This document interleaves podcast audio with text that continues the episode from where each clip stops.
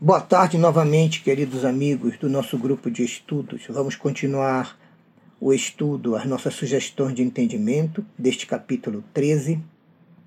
Estamos estudando fazer o bem sem ostentação. E o Evangelho começa com uma questão muito importante, através de uma pergunta. Qual poderá ser a recompensa daquele que, ao fazer o bem, faz pesar os seus benefícios sobre os ombros daquele que os recebe. Qual poderá ser a recompensa daquele que impõe, de certo modo, testemunhos de gratidão e de reconhecimento públicos, que faz sentir sobre o seu beneficiado a sua posição, exaltando o preço dos sacrifícios a que se vota para beneficiá-lo? E o próprio Evangelho nos responde: para esse, nem mesmo a recompensa terrestre existe, porquanto ele se verá, ele se verá privado da grata satisfação de ouvir bem dizer o seu nome, e esse já será o primeiro castigo do seu orgulho. E neste caso, quando a pessoa humilha e exige do outro reconhecimento público porque o ajudou, praticamente nem temos a verdadeira caridade. Porque a caridade não pode ser interesseira.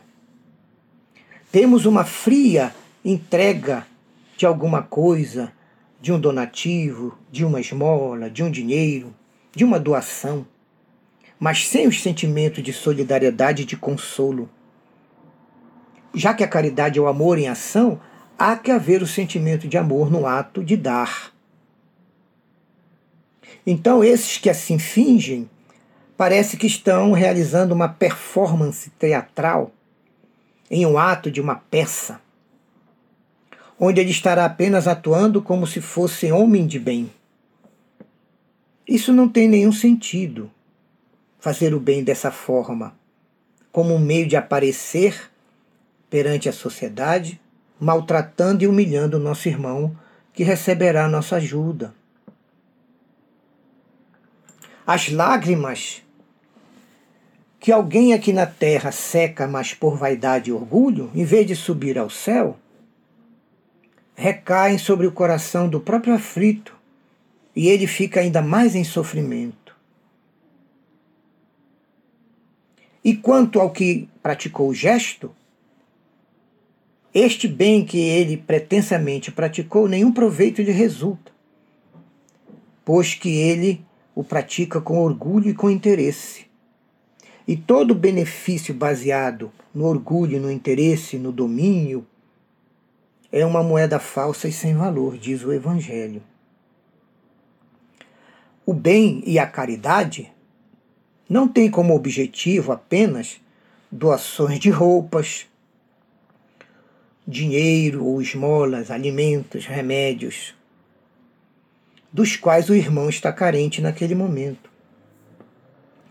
O objetivo mais nobre da caridade, da prática do bem, é justamente o consolo, o acolhimento e comprovar ao necessitado que a justiça, a providência divina, o amor de Deus e do Cristo estão atentos para as suas dores e para as dificuldades que ele está passando.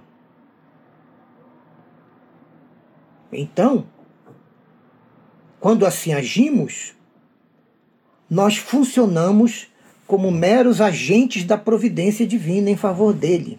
Somos intermediários entre o amor de Deus e do Cristo e a necessidade urgente da pessoa. Por isso, o gesto de doar deve conter os sentimentos de solidariedade humana, consolo, humildade e sentimento de amor. A beneficência praticada sem ostentação tem duplo mérito, porque além de ser uma caridade material, ela também é constitui uma caridade moral uma vez que ela resguarda a dignidade daquele que será beneficiado. E faz com que ele aceite os benefícios, sem que o seu amor próprio fique ofendido, humilhado. Às vezes, até quem pratica o bem com consolo, solidariedade, humildade e amor, consegue que o beneficiado pense que está realizando um serviço e não uma esmola. Esta é a caridade mais inteligente. Então, para que destacar a dor da pessoa? Para que falar aos quatro cantos quais são as necessidades e as misérias humanas que os nossos irmãos estão passando? Essas são atitudes condenáveis, não só pela ética, pela ética cristã e espírita, mas pelas próprias leis de Deus. Uma vez que o bem e a caridade devem ser praticados de tal forma que o beneficiado quase nem perceba que está sendo socorrido, para que ele não seja exposto nem humilhado em face de suas necessidades, das agruras que ele está passando, dos momentos difíceis onde tudo falta em sua vida. Então, a grande inteligência do espírita cristão é tentar converter uma esmola, uma doação, um benefício, uma caridade, uma ajuda em um serviço. Para que não seja humilhado aquele que o recebe. Por quê? Porque humilhar alguém sempre há orgulho e maldade é anticaridoso. E a verdadeira caridade é delicada e engenhosa em disfarçar o benefício, evitando as aparências de um gesto de piedade, um mero gesto de quem ficou condoído com a dor alheia. A caridade é muito mais do que isso. O ideal seria darmos todas as condições para que cada necessitado trabalhasse com dignidade e conquistasse com mérito os recursos que o iriam retirar da situação de necessitado. Mas não sendo isso possível, que a nossa ajuda seja muito bem disfarçada de participação e até de merecimento por parte daqueles que vão receber os nossos auxílios. Porque a caridade, como diz Paulo, ela sabe encontrar palavras brandas e afáveis que colocam o beneficiado à vontade.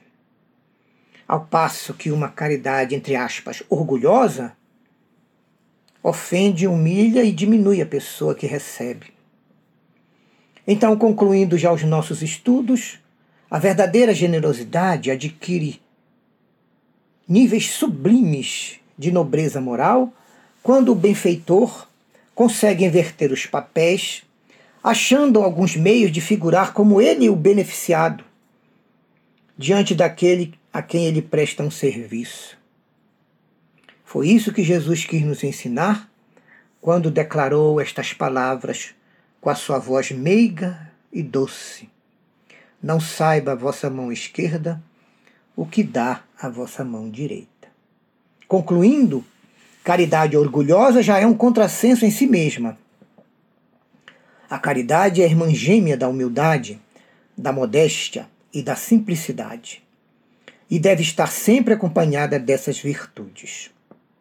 A maior expressão da verdadeira caridade ocorrerá quando, já, quando nós já soubermos evitar que o, necessitado, que o necessitado desconfie que está sendo ajudado ou o que é melhor, o necessitado até mesmo pense que ele é que está nos fazendo um benefício. E que ninguém saiba que estamos fazendo isso. Só a nossa consciência, o nosso Cristo e Deus, nosso Pai. Com isso, concluímos a primeira parte dos nossos estudos do capítulo 13 de O Evangelho segundo o Espiritismo. Não saiba a vossa mão esquerda o que dá a vossa mão direita. Muita saúde, muita paz e que a luz do Evangelho continue a iluminar as nossas mentes, os nossos corações e os nossos passos nos caminhos desta vida, hoje e sempre. Graças a Deus.